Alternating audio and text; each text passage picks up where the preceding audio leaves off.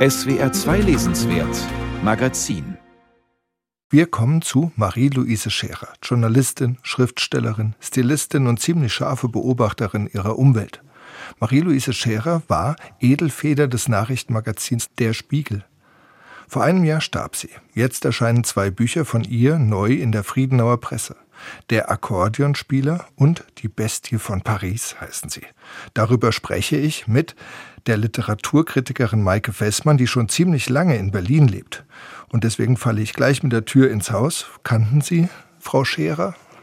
Ja, ich kannte Marie-Louise Scherer ganz gut. Also wir haben uns schon persönlich auch geschätzt. Wir waren jetzt nicht befreundet, aber ich bin ihr oft in Berlin begegnet. Wie war sie im Und sie Umgang? war eine ausgesprochen eindrucksvolle Person mit einer großen Löwenmähne. Und man kann schon sagen, äh, das Klischee der im Alter unsichtbar werdenden Frau, das traf auf sie wirklich nicht zu, obwohl sie immer so getan hat, als sei sie ganz schrecklich alt und als könne sie gar nicht mehr aus dem Haus gehen vor Alter. Sie war willensstark und hat eigentlich ihre eigene Weltsicht immer verteidigt, meinungsstark, sprachlich ungeheuer präzise, was ihrer Literatur zugutekommt.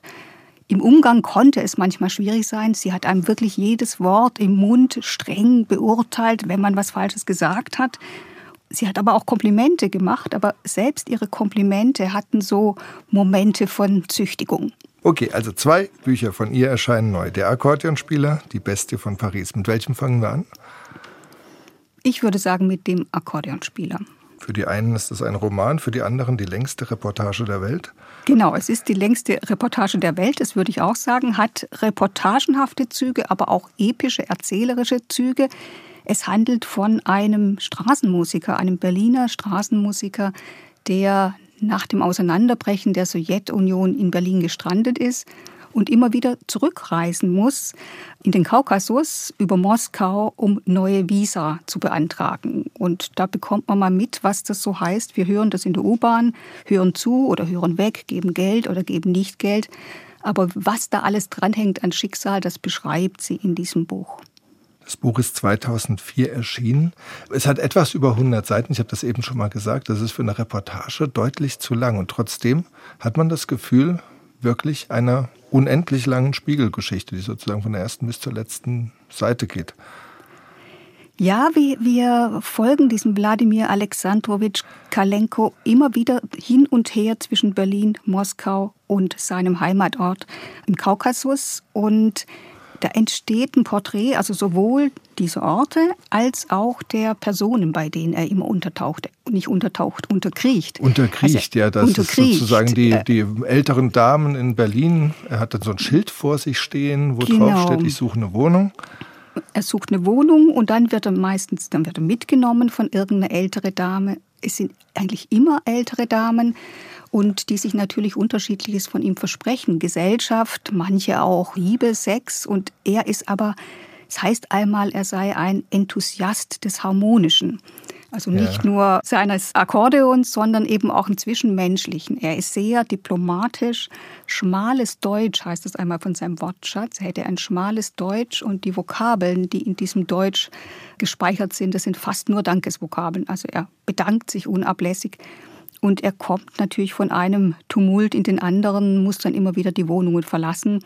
Und in Moskau passiert ihm das Gleiche, weil er eben diese neuen Visa immer bei der deutschen Botschaft ähm, beantragen muss. Also muss er auch in Moskau Wohnungen suchen. Und Sie kennen vielleicht den Ausdruck Kommunalka, also der Ausdruck für diese Gemeinschaftswohnungen in Russland. Katharina Polatjan hat es in ihrem Roman Zukunftsmusik wunderbar beschrieben. Also die Kunst, auf sehr engem Raum zusammenzuleben. Russisches Zusammenrücken nennt es Marie-Louise Scherer einmal. Er ist wirklich vollkommen bedürfnislos, habe ich den ganzen Roman über das Gefühl. Das würde ich auch sagen. Also er verdient das Geld für seine Familie. Das Er liebt seine Frau auch. Er liebt seine Frau sehr. Galina heißt sie. Er lässt sich dann trotzdem sogar von ihr scheiden. Aber er hat drei Kinder mit ihr, Liebe. liebt sie. Genau, weil, weil er irgendwann feststellt, dass seine Visa nicht mehr erfolgreich bearbeitet werden. Dann lässt er sich scheiden, heiratet eine Witwe und geht dann mit dem neuen Namen Carpo wieder zur Botschaft und bekommt dann ein neues Visum.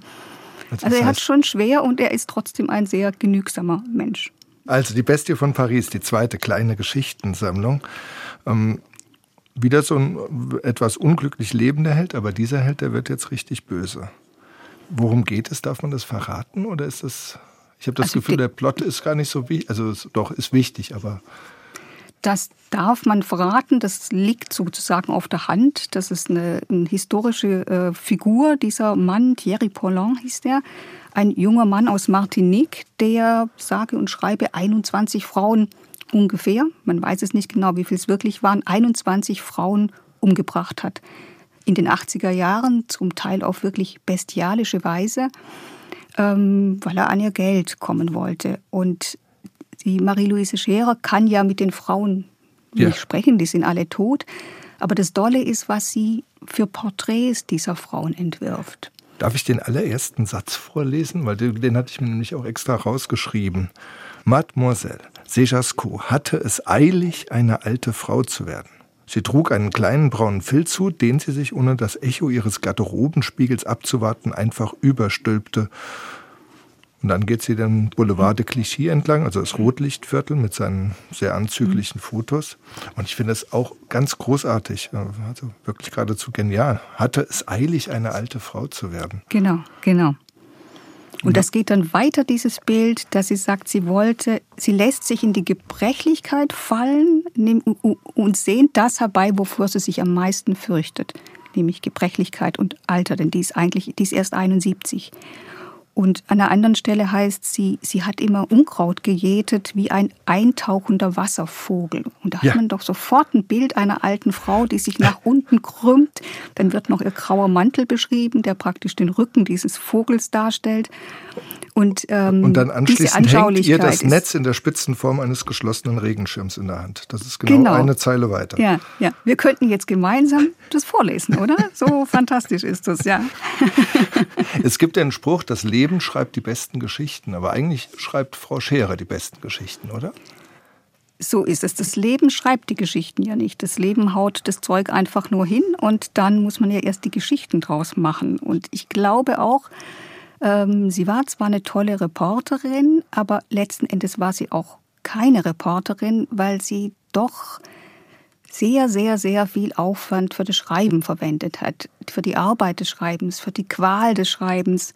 Das stand bei ihr mindestens so sehr im Vordergrund wie, wie die Fakten, die sie unterbringen wollte und die Details, die sie dann untergebracht hat. Und sie war ja eine ganz detaillierte Erzählerin mit einer Detailbesessenheit wie Proust oder wie Flaubert, allerdings eben nicht mit dem epischen Atem. Und ich glaube, das liegt daran, dass sie einen ganz, einen Stil hat, der ganz auf das Visuelle konzentriert ist, ja. also auf das Äußerliche, auf etwas, was man sehen kann und sich eigentlich die Introspektion versagt, würde ich sagen. Sie weigert sich, in ihre Figuren hineinzuschauen. Sie liest, sie liest alles ab und sie ist auch eine großartige Erzählerin des Milieus. Also sie hat immer das Milieu gleichzeitig im Blick. Man weiß genau, was von sozialen Status eine ja. Figur hat und ja. das beobachtet sie auch. Und also in diesem Band Bestie von Paris, der jetzt gerade noch mal erschienen ist in dieser Version bei Mattes und Seitz in der Friedenauer Presse, sind insgesamt vier Geschichten, die alle in Paris spielen. Und auch das ist interessant, also diese Metropolenprosa, die sie schreibt. Berlin, Moskau, Paris Mhm. Und in diesen Paris-Geschichten gibt es eben auch die andere Seite von Paris, nämlich die snobistische Seite von Paris. Also sie schreibt zum über Beispiel Proust. Äh, Volker Schlöndorfs Verfilmung von Proust und wie sie das Set beschreibt, in mehreren Verschachtelungen von Differenzierungen und wer wie auftritt und Jeremy Irons als Schauspieler und Alain Delon und wie, Ornella Muti, ja. Und, und, und, und, da, und da hinein bringt sie dann ihre ganze Brustexegese. Also das ist unglaublich vielschichtig. Auch wunderbar bei einer Modenschau in Paris. Auch da hat sie Spaß daran, äh, an, den kleinen, Schwärmen, an den kleinen Differenzierungen, ja. Also, ich habe auch schon beschlossen, einige Leute habe ich mir schon ausgesucht, die das Buch zu Weihnachten bekommen. Sehr schön. Vielen Dank. Ich sprach mit Maike Festmann über Marie-Louise Scherers wieder aufgelegten zwei Bücher, Die Bestie von Paris und Der Akkordeonspieler, beide erschienen in der Friedenauer Presse.